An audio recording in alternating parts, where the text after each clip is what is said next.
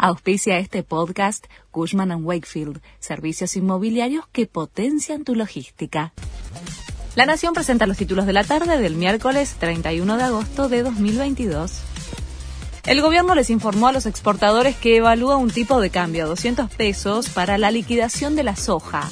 Se trata de un régimen extraordinario solo para septiembre, al que las firmas podrían adherir de manera voluntaria. La expectativa de la Casa Rosada sería, según trascendió, que le lleguen divisas por unos 5 mil millones de dólares. El gobierno niega un ajuste mientras Sergio Massa aplica recortes en distintas áreas.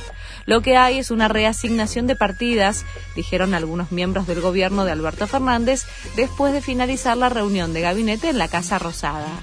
Sin embargo, desde el Ministerio de Economía se puso un tope para fondos en obras públicas, transporte, salud y educación, con el objetivo de acercarse a la meta de un déficit primario del 2,5% pactado con el FMI.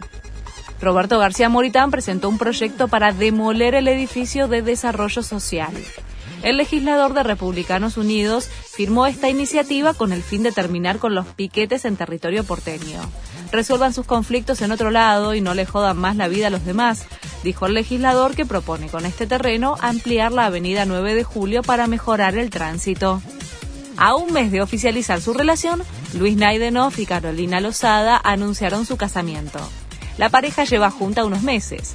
La senadora por Santa Fe se separó a fines de 2021, mientras que el senador por Formosa estaba soltero luego de enviudar hace más de cuatro años. Tenemos fecha, dijo Naidenov, pero prefirió no dar precisiones sobre cuándo ni dónde será.